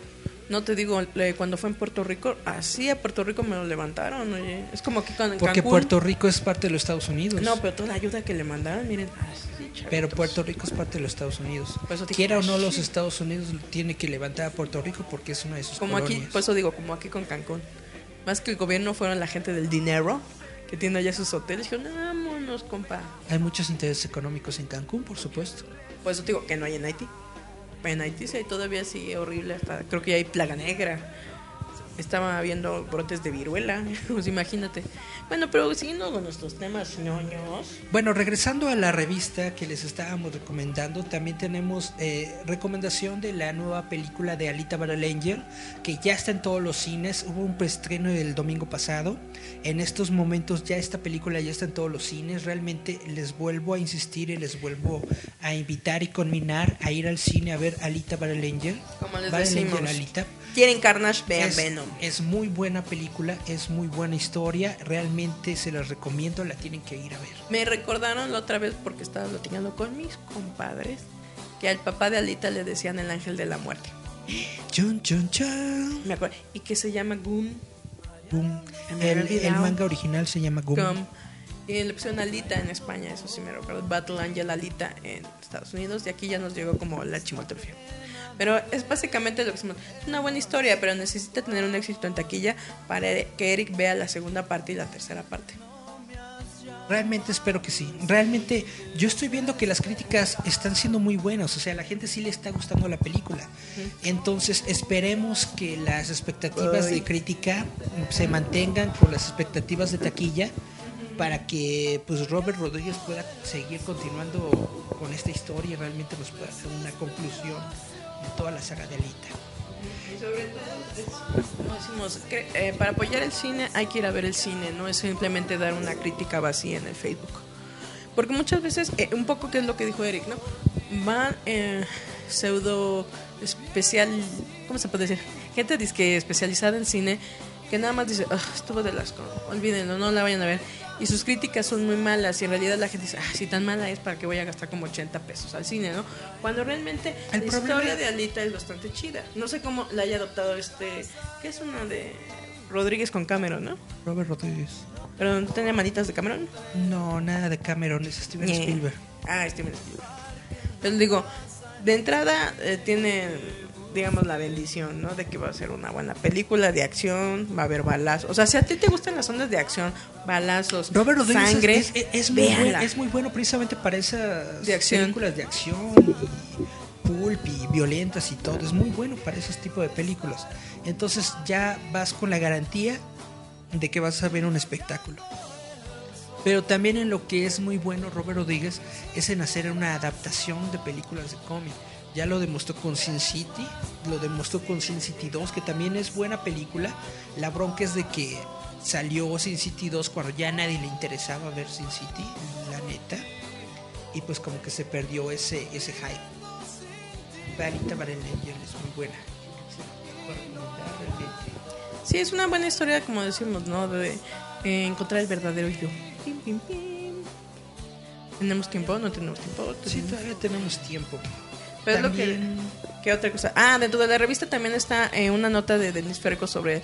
Eh, ¿Qué sería? ¿La dorama o la serie? The Kingdom. Es una, es, es una serie coreana, es como un drama, sí, como un drama, es Kingdom, que es una serie de zombies, pero es en la época Medievo. medieval. De medievo coreano. El medievo coreano, es- eh, se ve muy bueno, está muy padre.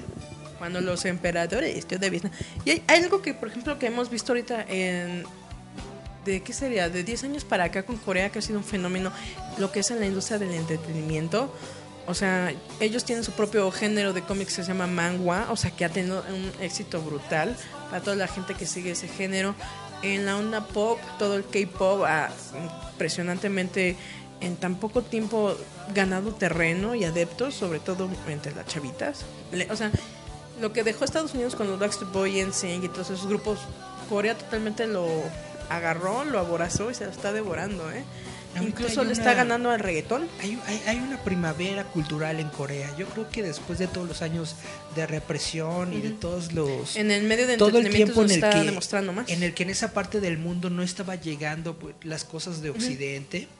En el momento en el que lo empezaron a ver, en el, el momento en el que se empezaron a abrir al mundo, básicamente la creatividad coreana explotó. Dijeron puedo hacer lo que me dé la gana y lo están haciendo. lo Y están algo haciendo. que me impresiona es de que, por eso es lo que decía, en lo que son telenovelas que ellos les llaman doramas, están ganando un montón de adeptos, incluso están llegando en el canal 22 y canal 11, eh, no sé si en otro canal abierto, si está en mexiquense, que están llegando este tipo de doramas que se están gastando, ganando bastante adeptos dentro de las mujeres, ¿no? De que buscan algo más allá de la telenovela de Televisa porque esas tienen un poquito más de onda literaria, te platican otro, otro tipo de historia, sino el clásico de Cenicienta, ¿no? De la chacha que se casa con el, ¿no? La son, son muy la buenas Marisabel, historias. ¿no? El, el, el- ¿Cómo se llama?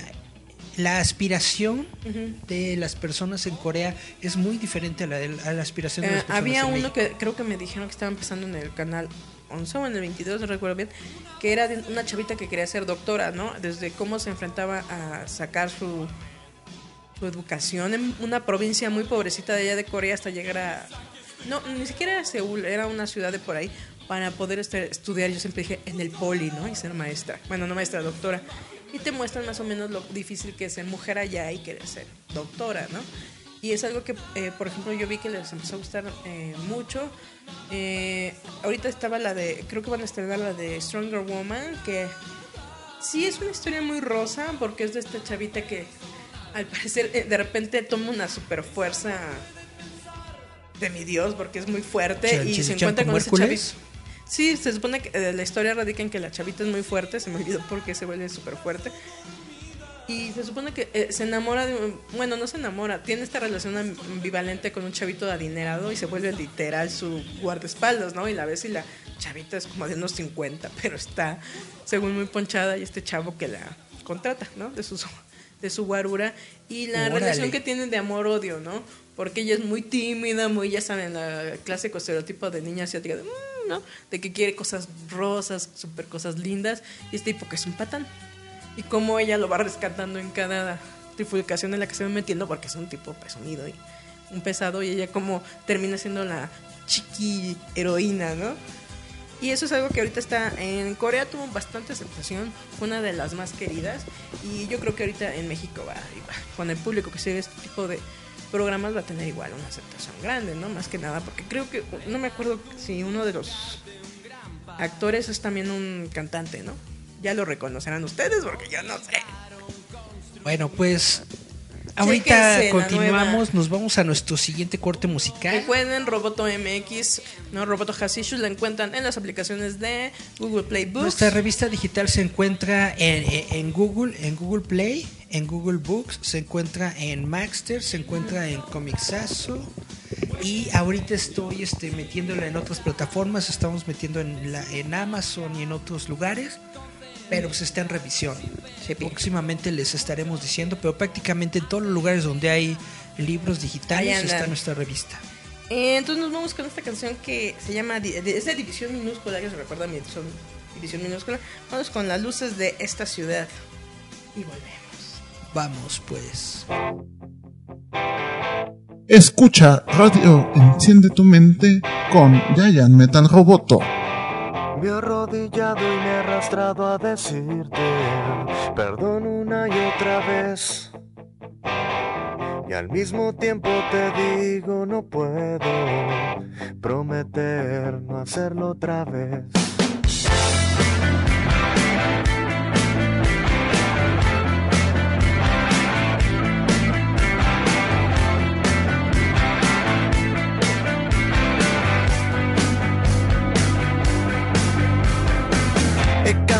Estos pasos hirientes solo por hacerme reír. Y tengo un raro presentimiento que hay algo más que sobrevivir y escúchame muy bien.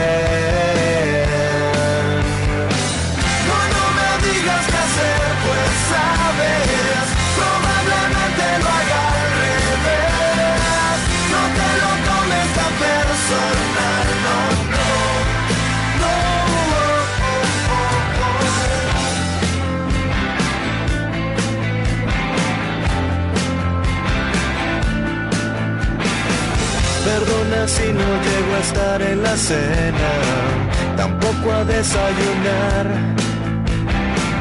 No pude evitar hacerle el amor a, a las luces de esta ciudad. Y si me pierdo no me busques tan lejos, seguro estoy por ahí. No es que me esté escondiendo de mi reflejo, es que no quiero que me veas así y escúchame muy bien.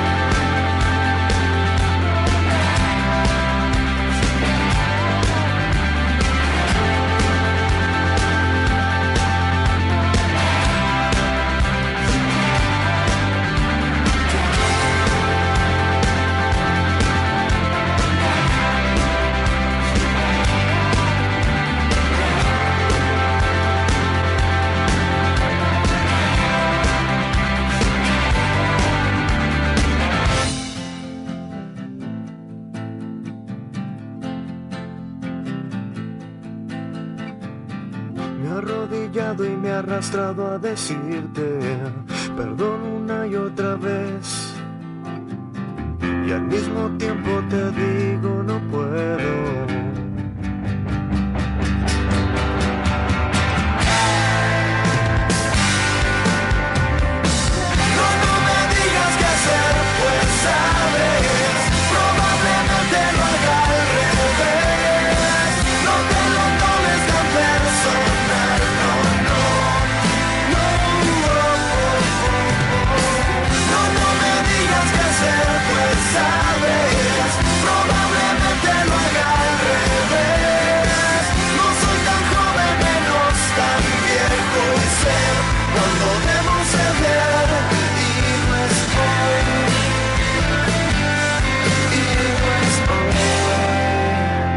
Recuerden amigos escuchar Giant Metal Roboto a través de Radio Enciende tu Mente.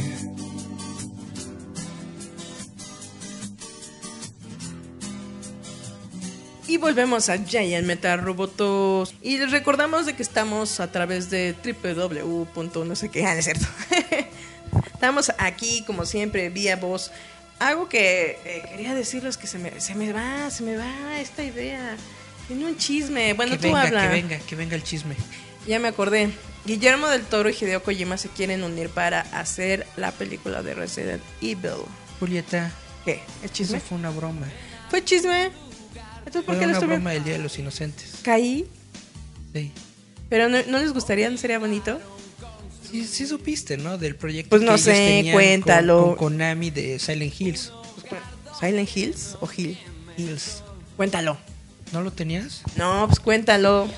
Era un chisme que tenía ahí guardado y atorado. Tú, Es que échalo. ya es... Es viejo, pero yo no me lo sé. Ya es, es hasta chisme viejo. Quemado, pero yo no me lo sé. Cuando Hideo Kojima todavía estaba en Konami, estaba desarrollando una nueva, un nuevo videojuego de Silent Hill en donde iba a participar Guillermo del Toro. Eh, como todo el mundo sabe, Hideo Kojima tuvo problemas con Konami, con cuestiones creativas, estaba tardándose demasiado tiempo en, en realizar sus videojuegos, estaba exigiendo Hideo demasiadas Kojima es, es un niño especial de Dios. Konami le dijo, oye, esto es un negocio, tenemos que sacar el juego ya y bla, bla, bla. Total, que se pelearon. Hideo Kojima se salió de Konami y dentro de los proyectos que se detuvieron precisamente por la salida de Hideo Kojima fue Silent Hills, que era esta, este, este videojuego. De lo único, lo único que tenemos es un demo que se realizó eh, hace como unos 3, 4 años que está muy padre, está muy chido, pero pues no hay más, no, no- no hay más sobre eso. Y luego a una página de, de videojuegos, creo que mexicana o algo así, se le ocurrió el, el, chiste- el chistecito de decir esto que está diciendo Julieta. De que se estaban, Que lo están compartiendo ahí como mopeds de que locos. Yo estaban, dije, de que se estaban uniendo estas, estas dos personas para crear la película. Pero estaría bastante bien, ¿no Y te pues parece? muchas- Son, son dos es personas completamente creativas. imposible, es completamente imposible. No tienen los, no tienen los derechos. Todo, Hill pertenece No, pero yo lo que me refiero es de que Guillermo de Coro y Hideo Kojima se unieran para hacer algo. Se iba a hacer hace cinco años. No, pero hacer otro- otra cosa. O sea, que se unieran creativamente Ah. para hacer algo. Se están uniendo para crear algo nuevo, ¿no, no lo sabías también? Pues por cuando, eso. Precisamente cuando Hideo Kojima se salió y creó su propia productora de videojuegos, le dijo a Guillermo del Todo, ¿sabes qué? Totoro-san. Vamos a armar nuestro propio ¿Sí le dirán videojuego". Totoro-san ellos? Pues, ¿Tú le dirás eh, Totoro-san? eh, eh, a- así se, se le llama a las personas en Japón. no, Totoro-san. Ah, no. ¿Tú crees que le digan Totoro-san? No, no, no. ¿Tú le dirás Totoro-san o Totoro-chan? Eh, cuando Hideo Kojima se salió de Konami, creó su propia agencia y dijo vamos a crear nuestro propio videojuego con juegos de azar y mujerzuelas. Se trajo a Guillermo Y, del Toro, y- y trajeron a la Quiet. se trajo a Guillermo del Toro y están creando un videojuego, no me acuerdo ahorita cómo se llama, pero sí es- está en desarrollo, está en desarrollo desde hace cuatro años. Apenas están sacando unas escenas, pero sí, sí están laborando ellos dos juntos. Pero de lo que tú estás diciendo es un meme. Así básicamente. Porque ya que lo hago, La música ligera, nada más que nada más queda. plank, plank. Tan, tan, tan, de un increíble disco que se llama, creo que Signos, de donde se desprende esa canción que todo el mundo conoce. Creo que son nada más ocho tracks, pero están muy chidos. Esa es la única canción que conozco, ni siquiera sé quién la canta. ¿Quién la canta? Ah, sentidos opuestos, Eric. Ah, Sentidos Opuestos. Pues esa es la única canción que conozco de Sentidos Opuestos. ¿No te sabes también la de ¿Dónde están esas noches? No sé qué, no sé qué. ¿Dónde están? También es de sentidos opuestos. No, pero creo que ¿dónde originalmente era de Caló. Ah, no, ¿esa es de Caló. No es verdad. Es, El Capitán. es de Soda Stereo. ¿Qué te crees, Eric? ¿Qué te crees? Shame on your back. ¿Qué otra cosa tienes, Eric? Espérame, que se está poniendo loco mi teléfono. Es que le, le echa una de... Oye, ¿sí te fijaste que iban a dar una promo en este Xvideos Prime? Para esta noche sola en el mar. Que les iban a dar este... Hay unos videillos de más para que Pues de hecho, Pornhub, siempre en el 14 de febrero, te da de su premium. pues sí. Para tiene- para estas tiene, noches tiene solo, 48 horas gratis, una onda así. Varios sitios porno lo están haciendo y es como una tradición. Ay, qué triste. Eh, ah, quería platicar sobre el evento de Nintendo Direct. ¿Tú crees que puede hacerlo? ¿O- Claro, échatelo. ¿O te parece que está demasiado ñoño? Eric, este es un programa ñoño, ñoñea a tus anchas. Ah, bueno, antes, antes que eso, mejor cerramos con eso, porque quiero hablar de Kevin Smith. Échate a tu gordo.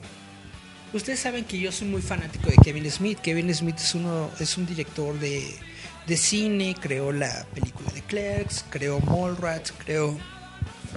Es Muchas un cosas gordo que se viste como niño. Durante la semana salió eh, la noticia de que Hulu va a crear siete series nuevas de Marvel dentro de su servicio. Como ustedes saben, Hulu pertenece a Fox, pero con este ah, nuevo trato que está intentando concretar Disney, básicamente ellos quedarían con el 60% de la plataforma de Hulu. Entonces, teniendo este, este total de acciones dentro de Hulu, pues Disney está diciendo, pues vamos a meterle contenido a Hulu, ¿no? Para que nos reditúe, para que nos salga Para chido. los que no saben qué es Hulu, Y entonces- Hulu es como en Netflix. Exactamente. Es una, ¿qué se podría decir? Como Steam. Así Es un servicio de ver- streaming, exactamente. Puedes ver este series incluso de Discovery Hell y and Hell y People Man Arts y todas esas cosas. Ahí están. Porque es un, un- es algo más dedicado como la onda familiar. Ahí puedes ver más otro tipo de programas, no es tanto como en Netflix que son películas y series. Ahí es más como, ¿qué sería? Como esas ondas de realities, se podría decir. De- Tiene, tiene, tiene, Tiene de todo, pero es tiene más como de las ondas tiene mucho contenido. más Es- gringas. Es exactamente como, como Netflix, pero como bien dice Julieta, Es como un de servicio- programas más gringos. Es un cuenta. servicio que ha estado muy localizado, es decir, no está tan internacional como Netflix. Es un servicio que está más dentro de los Estados Unidos y por tanto tiene más contenido pues, como para gringos. Disney le quiere meter contenido a Hulu para mejorar Hulu, para darle una proyección más internacional y precisamente para generar más dinero, ¿no? Siempre lo que busca Disney es un negocio. Ahorita lo que están anunciando es de que eh, Kevin Smith va a realizar una serie animada de Howard el Pato. ¿Alguien recuerda a Howard el pato? Por su pollo, yo recuerdo a Howard el Pato Salió en el ¿qué? Este en Guardianes de la Galaxia. afu- estaba afuerita en el cubito, así todo quemado. Exactamente, dentro de este proyecto también va a salir una serie de Modoc y va a haber otra serie de, de Dazzler, eh, Hitmonkey, Tigra, para después unirse todos y crear una tipo Defenders, pero se va a llamar los Offenders. Los Offenders, we are ofendidos. Sí, va, va- va a estar realmente muy padre.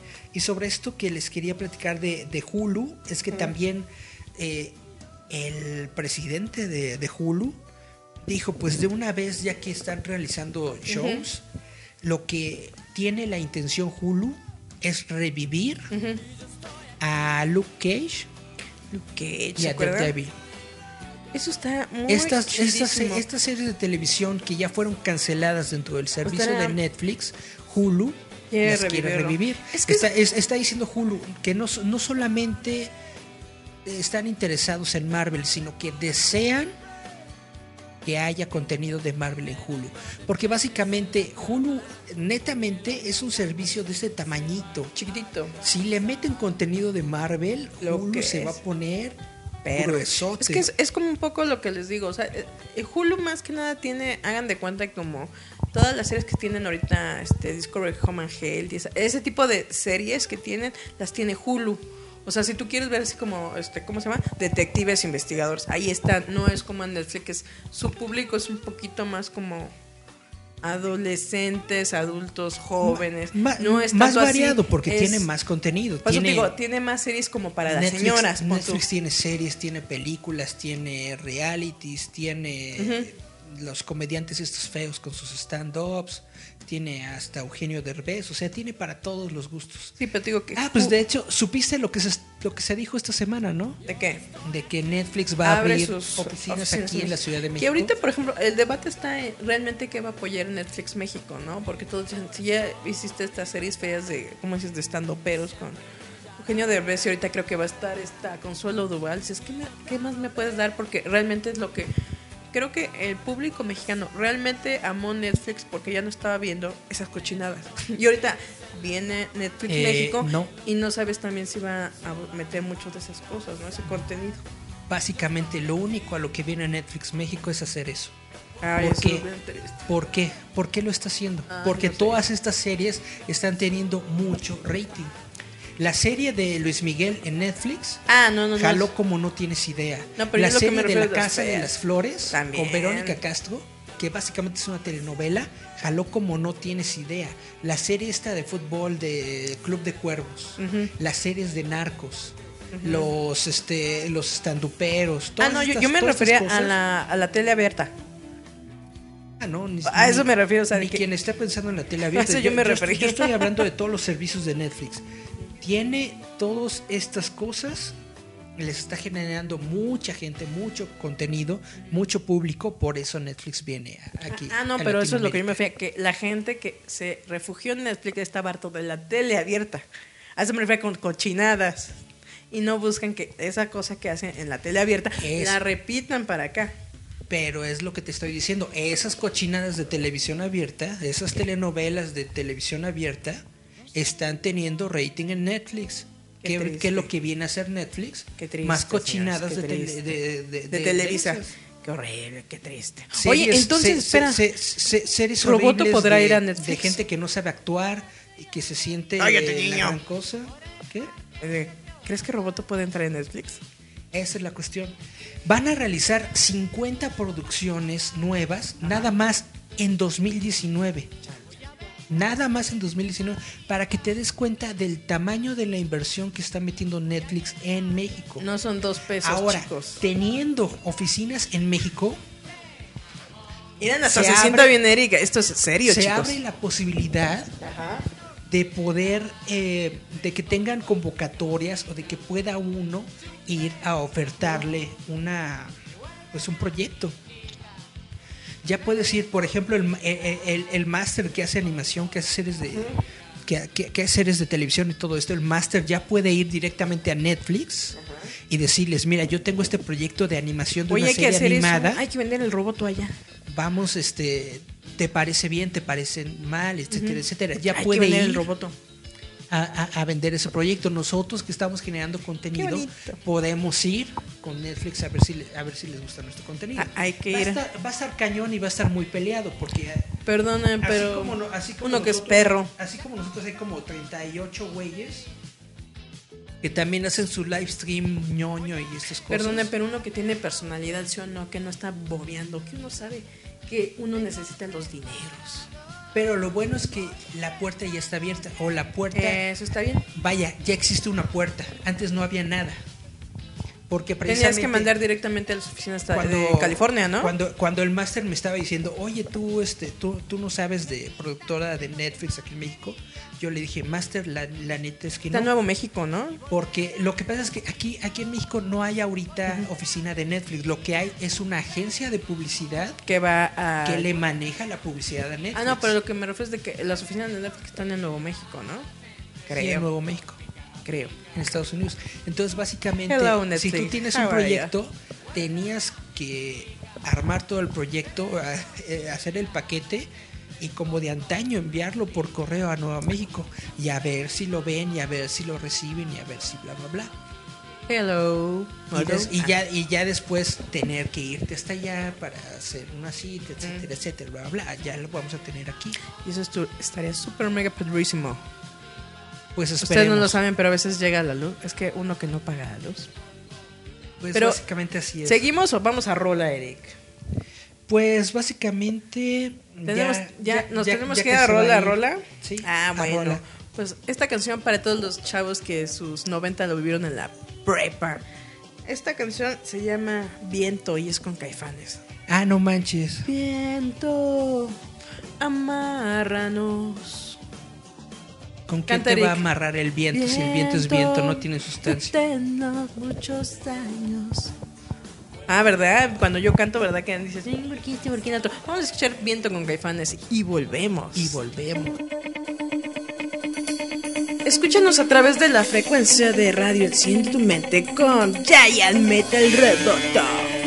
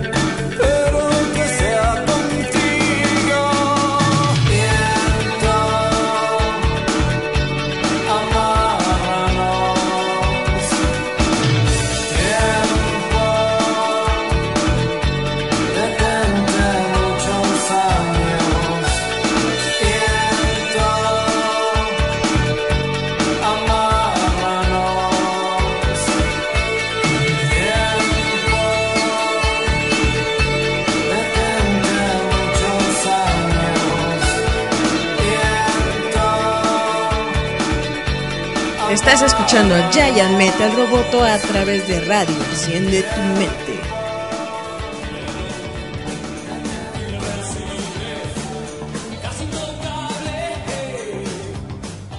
Y volvemos a Giant Metal Roboto, su show mágico, cómico, musical. Más mágico, cómico que musical. A veces quisiéramos eso. Ahora, ahora no les he pedido que me den reacciones de caritas enojadas porque. Para que me Black saquen del aire. black my baby back. Is gray. Algo que queríamos. que ¿qué, qué más querías comentarle, Eric? Ah, yo quería platicar que... De Nintendo, día- decías, ¿no? El día de ayer Nintendo hizo un evento de anuncio en donde habló de muchas cosas, muchas, muchas, muchas cosas. No, para los que no saben, eh, Nintendo hace muchos directos cuando empiezas a hacer sus lanzamientos, ya sean en Steam o en físico.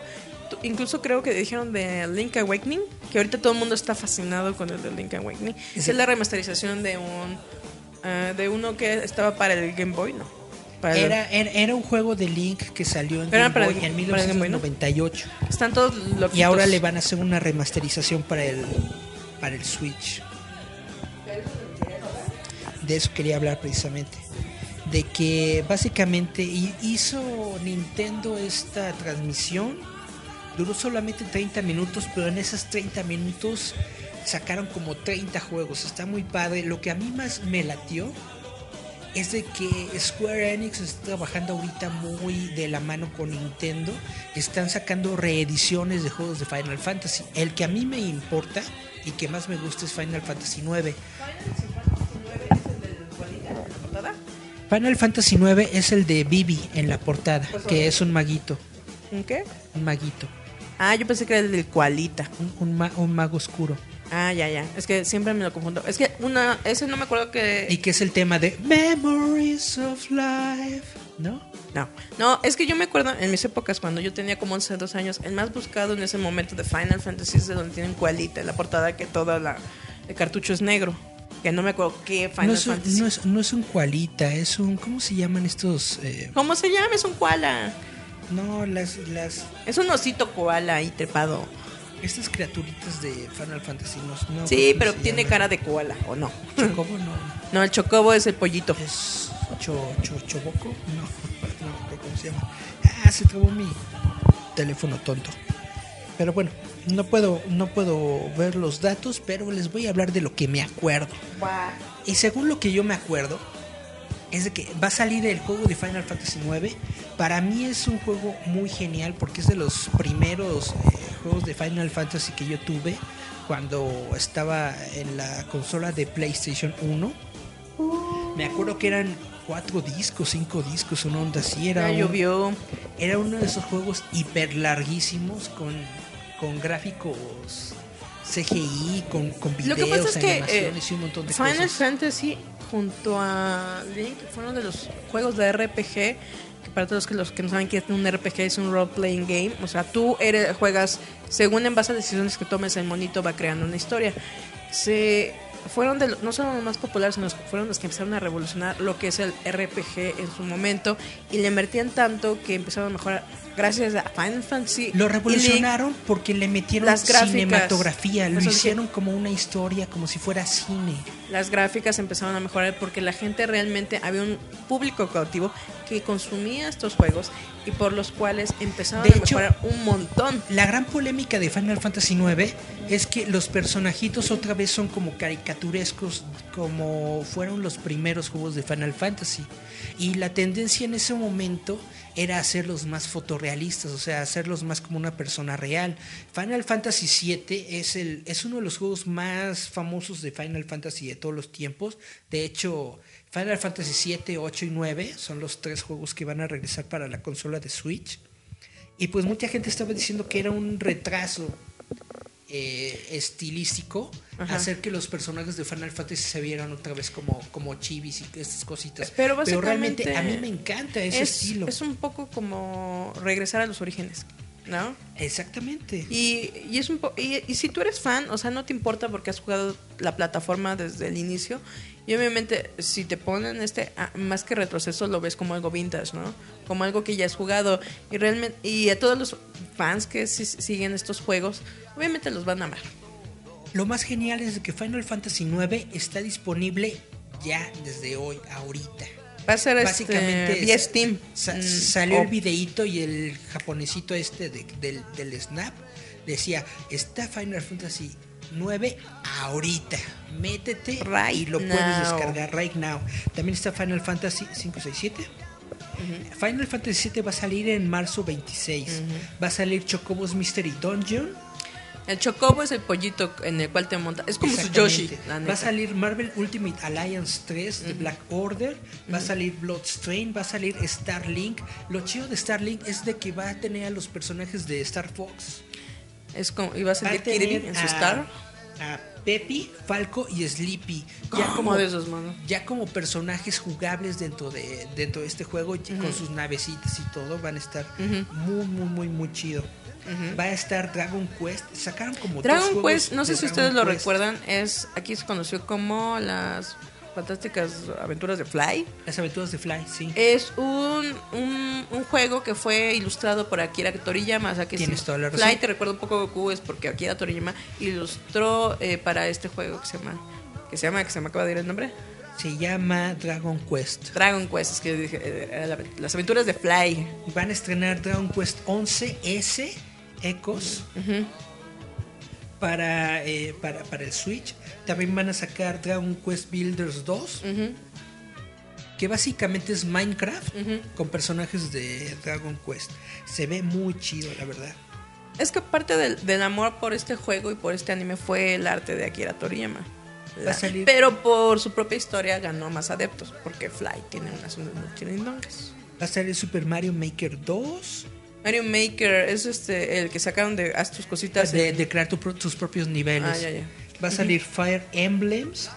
Que es este. Yo lo que vi es que estaban todos con los de. Kingdom Hearts, también estaban muy volada la gente que sigue mucho es, eh, eh, a Smash Kingdom Hearts. Brothers Ultimate. eh, Smash Brothers también es un juego de los que más les gusta a la gente. Chain va a sacar Tetris 99. Esto es básicamente como un Battle Doctor Roy- Mario. Es un Battle Royale.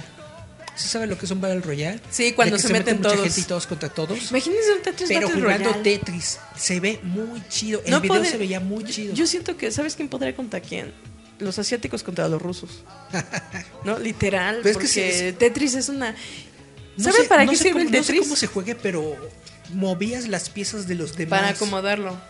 Y entonces hacías que, que se les acumularan y que perdieran. Está muy padre. Es como, imagínense un Battle Royale de Tetris. Los que en algún momento tu mamá te dijo, mete toda la comida al refrigerador. Ahí es cuando sirve el Tetris. Así. así. Cuando son más de 20 y nada más hay un cochecito. Y tú sabías cómo todos debían acomodarse. Eso es Tetris. Ese es Tetris. O sea, para eso sirve el Tetris, porque en realidad es un juego de destreza para conocer, ¿cómo se dice? Eh, bueno, eh, se me fue el término, pero es básicamente para que tú cheques el movimiento. Ay, miren, ya ven. Va a salir. Eh, Voy a volver a. Hellblade, va a salir Capitán Hellblade Toad, está chido. Va a salir Assassin's Creed 3, una versión remasterizada para Nintendo Switch. Va a salir eh, Grid Autosport, Delta Rune, capítulo 1, que es del, del creador de este juego para Emos. Mortal Kombat 11, ¡Mortal Kombat! Unravel 2, Disney Zoom Zoom. Que, ¿Te acuerdas de estos muñequitos? Los que son frijolitos, Almohaditas esos. que vimos en. Eh, los venden en Liverpool. Esos tienen un jueguito. Sí, los Zoom Zoom tienen incluso hasta caricaturas. Y, es- y ese jueguito va a salir para. para- Pero es como te digo, el de Kingdom Hearts es un videojuego es los que más están esperando ahorita. Bueno, lo desean. Ya salió incluso un montón donde salen las princesas Va de Disney. Box Están súper cool. Anunciaron un nuevo RPG de Square Enix. Este nuevo PG, RPG se llama Oninaki. Oninaki. Oninaki. Se ve muy chido. Van a sacar Rune Factory 5. Ujú, Van a sacar Rune Factory 4 remasterizado. Y ya. Y eso es lo cool. Para toda la gente que le gusta Nintendo, ya sacó, bueno, la, el día de ayer Nintendo Direct sacó todos los juegos que son para este año. Bueno, no sería para esto, para este inicio Ni de año. para este año, son como para este Mes. semestre. Pues digo, para el inicio de año, ¿no? Para que estén en color y para los que estén bajando y para todos los que son fieles seguidores de lo que son la plataforma de Nintendo. Síganlos, bájenselos, streamenlos, Ahora, róbenselos. Voy a, voy, voy a entrar al, al- al terreno de la especulación. Un tema porque- muy escabroso. Porque la verdad no soy experto en videojuegos. Para eso necesitamos a Japsito, luego lo traemos al programa. Pero según esto, Ajá. resulta que eh, la, la biblioteca de Switch va a comenzar a meter juegos de otras plataformas y dentro de esas plataformas están diciendo que van a meter a Xbox. Entonces básicamente vas a poder jugar juegos de Xbox ¿Qué tan cierto será eso? clásicos dentro de Nintendo Switch. qué Pero no, no sé si es una broma o no, porque Ah, no. después vi en Twitter que estaba que uno de los desarrolladores de Bandy, ¿cómo? Banjo Kazooie Banjo Kazooie, ajá. estaba diciendo que era una noticia muy buena porque por fin la gente va a poder volver a jugar Banjo Kazooie en Nintendo. Si alguien recuerda el juego de Banjo Kazooie era de esta comadreja con este pollo. Literal, era un juego igual como de cuando sale eh, Mario 64. Exactamente. Y un poco como Donkey Kong Country. De- es de ese estilo. Pero Banjo Kazooie estaba más loco. llama, Sí. Pero está- eh, eh, fue en su momento, creo que fue en el 97, 98 cuando sale y toda la gente estaba pirada porque les encantaba más que nada porque era un poco como tipo Box Bunny. Como todo era de WhatsApp, no era Como tan... cartoon, sí, Sí, era lo divertido de esto, ¿no? De que puedes explotar cosas, puedes aventar cosas, puedes... que, de hecho, Mario, Mario 64 cambió por completo El mundo del el RPG. panorama de los juegos de plataforma. Más que nada porque ustedes no lo saben, pero Porque ya no era era lineal, 3D, ya era, ya tenían la... Déjame pongo como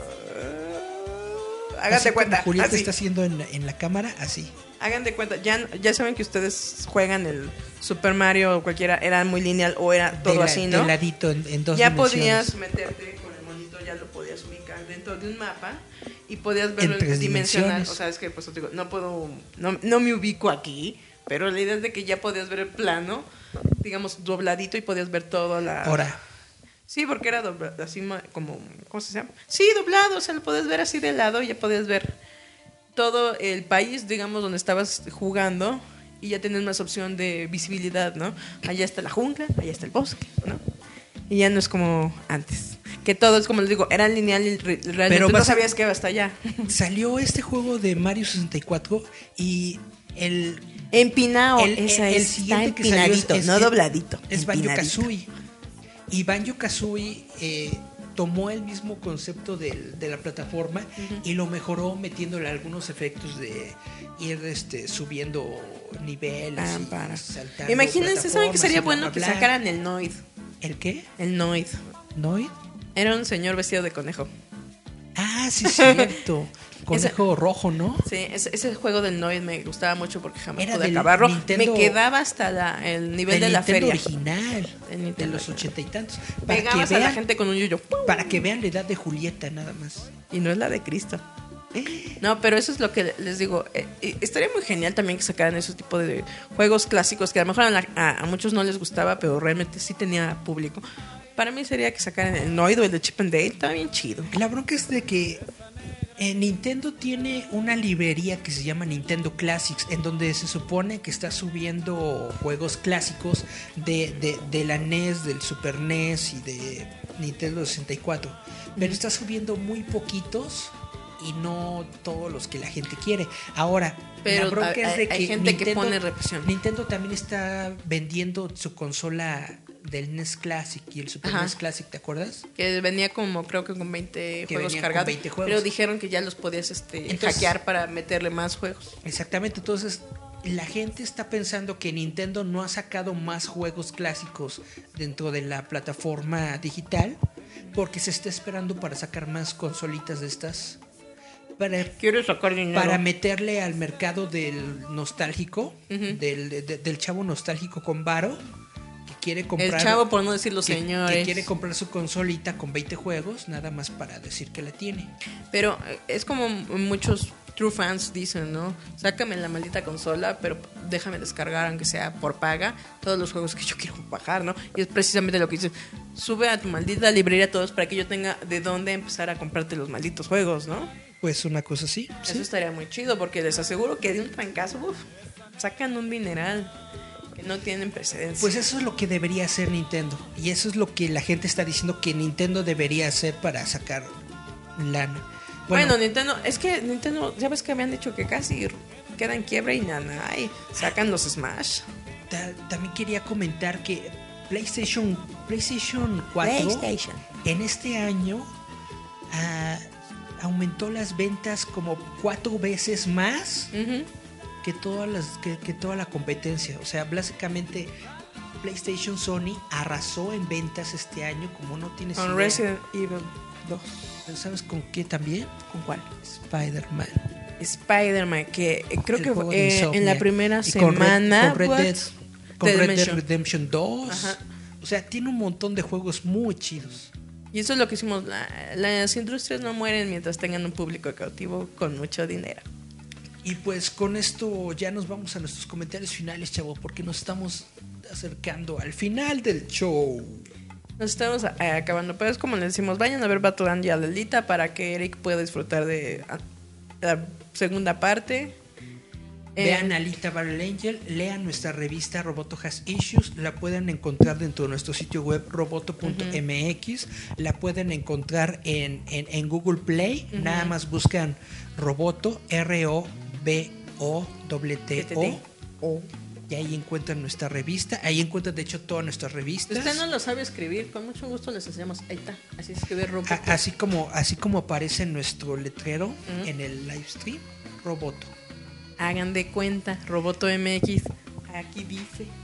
Estamos en, en, todas esas plataformas, como le estaba Pueden escucharnos en el podcast. Lo estamos metiendo en, en otras plataformas Si mientras ustedes estamos quieren hablando. escuchar la música, encuéntrenlo en Evox como Roboto. Ya ya mete el Roboto, ahí pueden escucharlo con música. en Spotify, en iTunes, en Google Podcast, en todas las plataformas que hay. Habidas Así es. por haber. Y recuerden leer Roboto Has Issues Estamos nuestro live, nuestro live stream todos los jueves aquí en esta página de Radio Enciende tu Enciende Mente. Y, y a través también de nuestra página como Roboto MX también en el si, les si les caemos mal, véanos para mentárnosla mínimo. A Eric nada más. A mí denme caritas enojadas. Porque a mí sí me da risa. Cuando te ponen carita enojada o te ponen carita jaja. El jaja me da risa. También la carita enojada. Pues sí. Share the love. Comentarios finales, Julieta. Eh, sobre todo recuerden que estamos viejos. ¿No? Eh, yo nomás quería recomendarles de que me dan dinero, ¿no? Voy, voy a hacer mi patrón. Oye, es que si las cosplays nomás ¿A por subir patrón? Pues qué. por ¿Qué subir tiene? una foto con uñas les dan dinero, ¿por qué yo no? Denos dinero. ¿Por qué no? Por favor, no sean hijos. Ándeles. Si quieren ver más. Eh, otra cosa que quería comentarles de que están feos. Y ya. Y no es cierto. No, realmente les decía que este 14 de febrero ámense ustedes mismos. Dense placer, aunque sea eso. Esta mano que Dios me dio. Dense placer ustedes solitos con su propia mano. Y si no creen, Y escuchen no la canción de solos. I love myself. Pongan, pónganse todas esas canciones cachondonas del VH1. ¿No? El de I want your sexy tocándote acá bien sabroso. Así como el de el psicópata cuando está bailando el de White Horses. Na, na, na, na. Píntense los labios, agárrense su esta toalla y empiezan a bailar enfrente. Pero la versión del psicópata, llámense. Entonces nos despedimos ya, Eric. Ya, ya se me fue el último. Ya se murió. Ah, se fue toda la gente, ¿ves? ¿Por qué empezaste a cantar? No, en realidad fue porque dije que ámense, aunque sean psicópatas. Ya nos vamos. ¿Con qué nos vamos? Ya nos vamos con estas dos rolas. Es de Elvis Presley con Can't Help Falling in Love with You. Y con Pet Shop Boys con Always in My Mind. Porque también ustedes merecen amores. Entonces nos despedimos, chavitos. Cuídense, nos vemos la próxima semana. Bye, bye, bye. Ahí se la, ahí se la huelen y mejor se la tocan. Esto es Giant Metal Roboto. Escúchanos a través de Radio Enciende tu Mente.